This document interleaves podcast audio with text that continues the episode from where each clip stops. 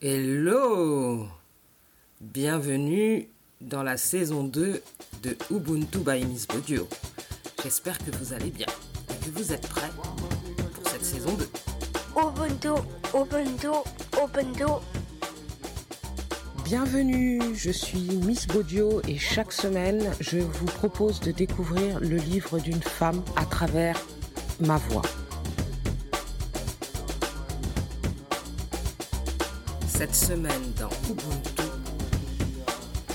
Harriet Tubman, Mémoire.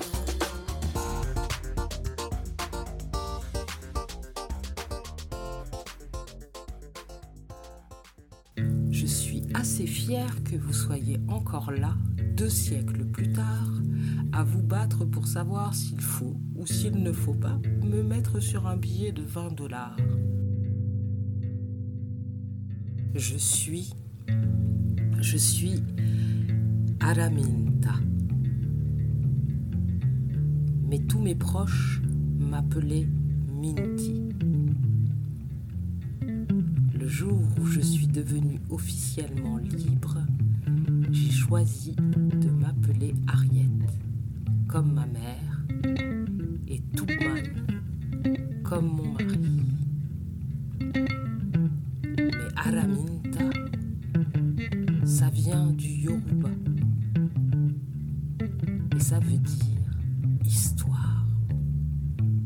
Histoire où il faut argumenter. Une histoire brillante, pleine d'aventures. L'histoire des rois et des reines d'Afrique. C'est ma grand-mère Modestie qui est arrivée la première sur un écrier. Elle nous racontait qu'elle avait perdu la parole pendant plusieurs années, ses maîtres et elle-même pensant qu'elle était devenue muette.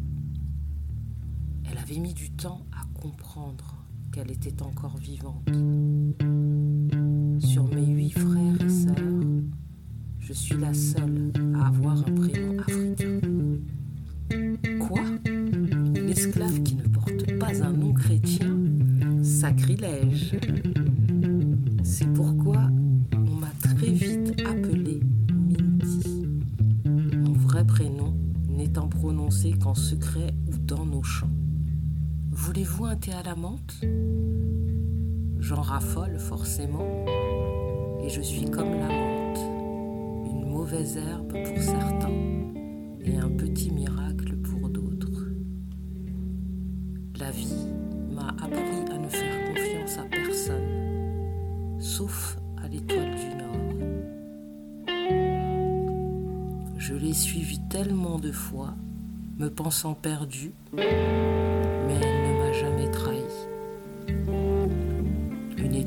Ça ne trahit pas. Je suis Harriet Tubman et je m'en vais vous raconter mon histoire puisque vous voulez tout savoir. Je suis assez fière que vous soyez encore là, deux siècles plus tard, à vous battre pour savoir s'il faut ou s'il ne faut pas me mettre sur un billet de 20 dollars. 20 dollars. C'est ce que je recevais par mois pour ma pension de militaire, on va dire, de général même. Oui, c'est bien l'histoire du général Harriet Tubman que vous allez entendre. Car j'ai bien été général pour l'armée américaine au 19e siècle. Et je pense que le général le plus célèbre après moi, c'est le général de Gaulle. La première fois que j'ai tenu un billet de 20 dollars dans les mains, c'était justement pour mon histoire que Sarah a bien voulu écrire pour moi. Mes mémoires. C'était un moyen qui permettrait que je reçoive une petite pension pour mes vieux jours. À l'époque, je n'avais pas encore la pension militaire. Recevoir de l'argent pour raconter mon histoire. Je n'ai pas accepté tout de suite. Me confier et à une blanche en plus, je n'ai pas accepté tout de suite. Mais Sarah disait qu'elle voulait m'aider et que le monde entier devait connaître mon histoire. Alors, finalement, j'ai accepté. Et finalement, j'ai adoré. Merci Sarah d'avoir insisté. Jusqu'à ce que je donne mon dernier souffle à cette terre, qui n'était pas la terre de mes ancêtres, je confiais souriante mes mémoires à Sarah, la seule activité qui m'a apporté du bonheur dans cette vie. Se raconter en trouvant l'oreille et la main qui vous racontent est un cadeau, un luxe qui m'a été offert jusqu'au bout, avec le grand regret de ne pas être parvenu à savoir lire et écrire. Mais plus je racontais, plus je me racontais, plus je me rendais compte de l'importance de transmettre mon histoire pour ceux qui viendraient après moi. Qu'ils sachent que nous n'étions pas soumis, mais terrorisés. D'autres comme moi se sont enfuis, beaucoup d'autres, bien plus qu'on ne le dit, car beaucoup sont morts.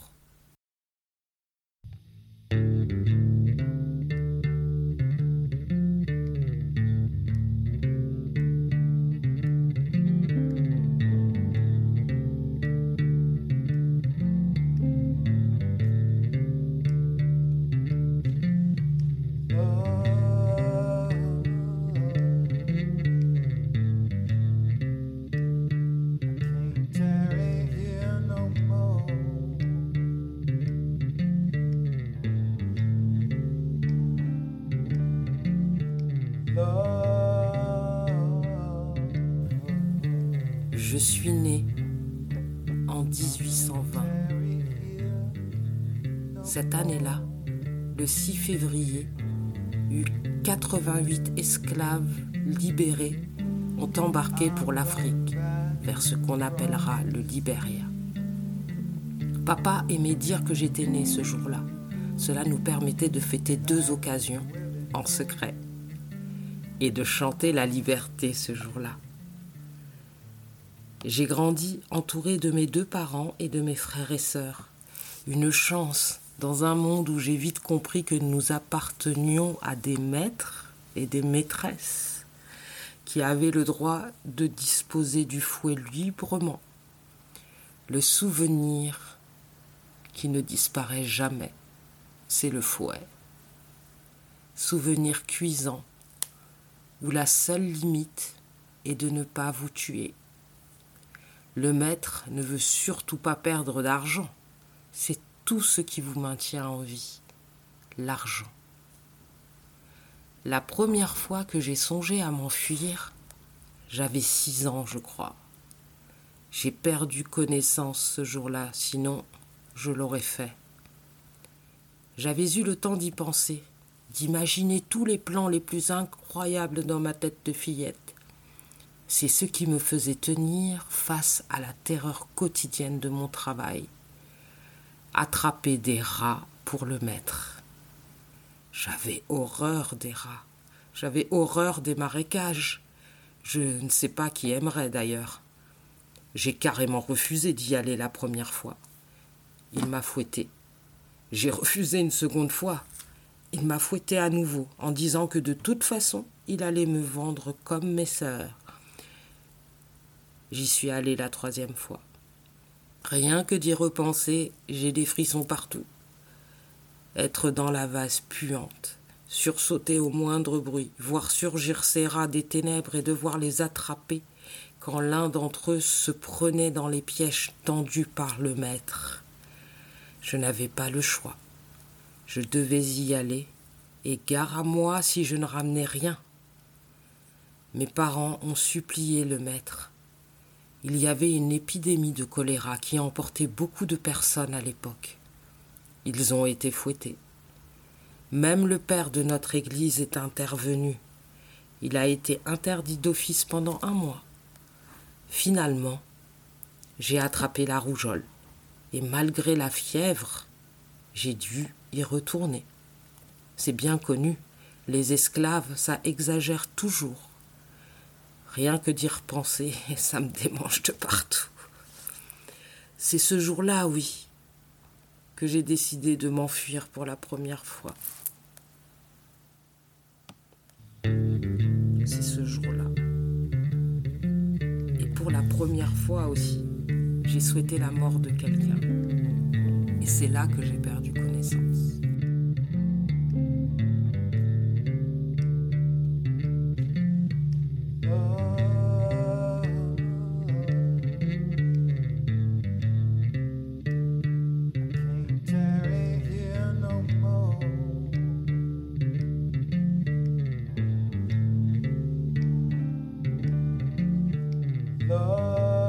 Après ça, je n'ai plus jamais eu peur de quoi que ce soit ou de qui que ce soit. Les marécages sont devenus mon air de jeu. Les rats et les lucioles sont devenus mes amis. Les moustiques, je savais maintenant les dégommer tellement vite qu'ils avaient même peur de m'approcher. Je ramenais au moins dix rats maintenant, et le maître était même fier. Ma peau s'était tellement assombrie au contact des marécages.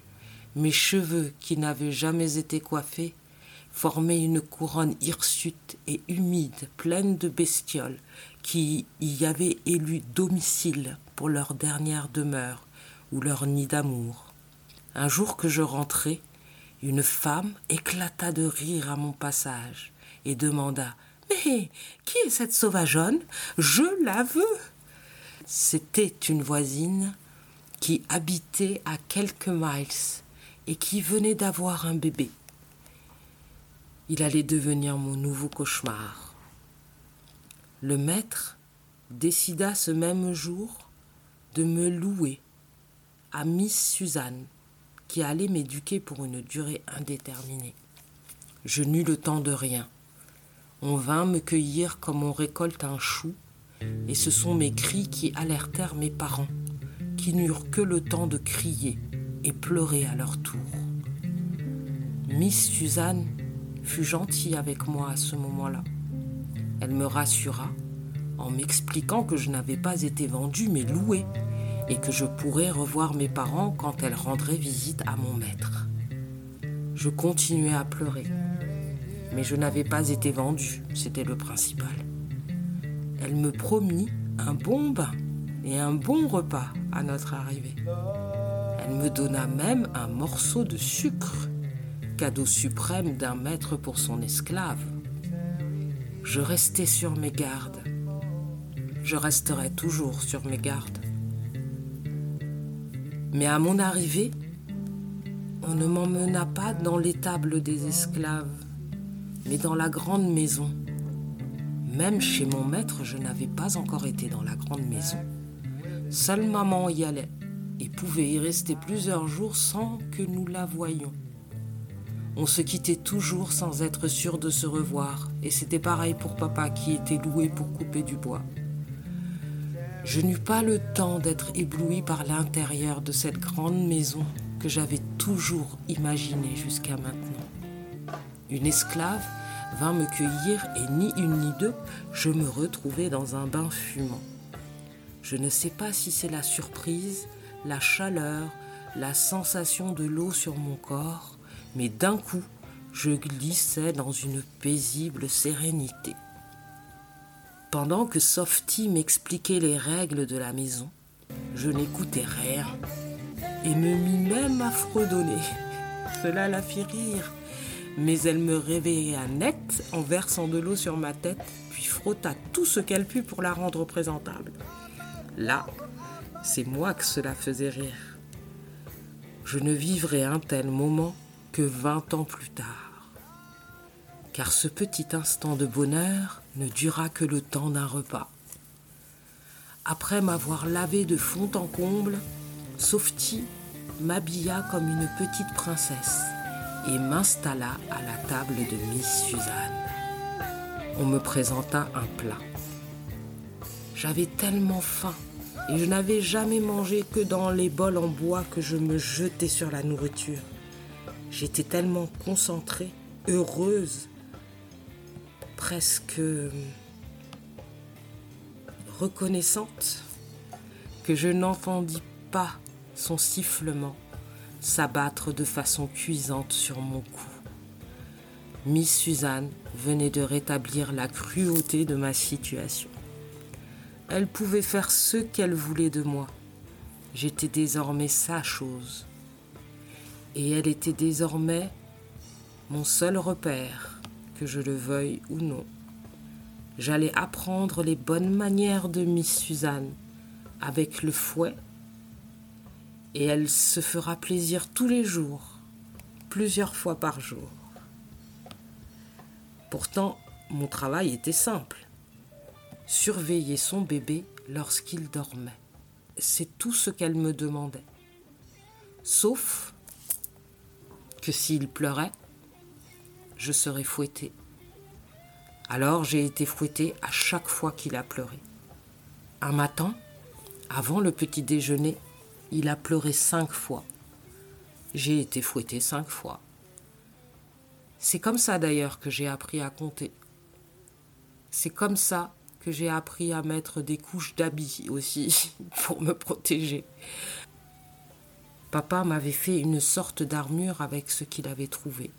Maman me faisait du baume à la menthe pour les cicatrices qui disparaissaient au grand étonnement de Miss Suzanne, qui décida un jour de mettre du sel ces cicatrices-là restent à jamais. Mais c'est la dernière fois qu'elle m'a touchée. Et c'est le jour de ma première fuite. Je suis d'abord allé me cacher dans la porcherie pendant plusieurs jours. Je les ai laissés me chercher pendant plusieurs jours. J'ai mangé avec les porcs, mais ils ne m'ont pas trouvé. Puis, quand j'ai eu la confiance et le courage, je suis sorti et j'ai couru sans m'arrêter jusqu'à ma mère. Je ne voyais qu'elle.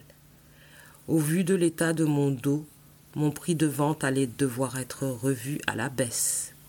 Mon maître entra dans une colère folle, mais pas contre moi pour une fois.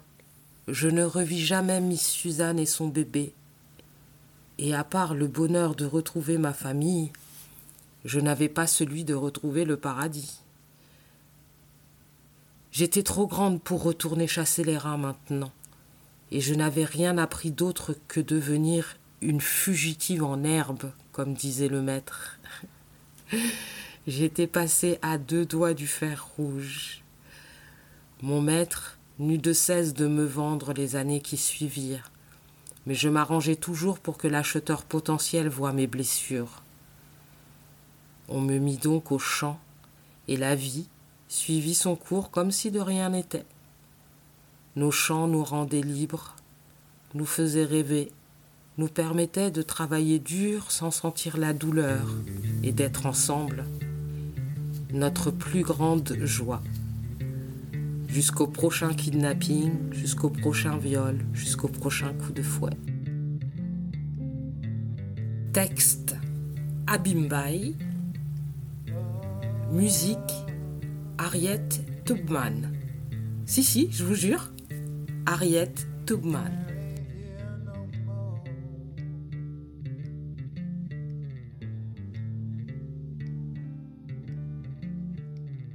Merci pour votre écoute et à la semaine prochaine.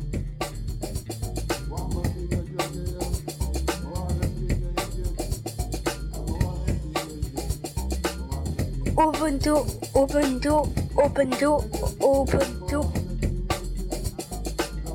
Likez, commentez et partagez et abonnez-vous.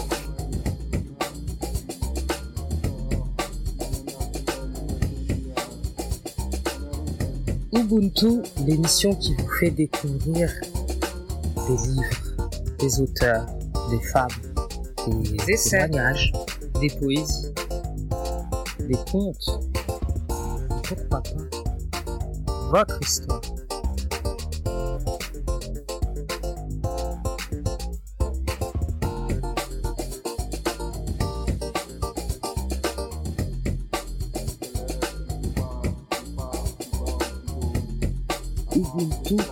Le podcast des mots qui s'écrivent, qui s'écoutent et qui se partagent.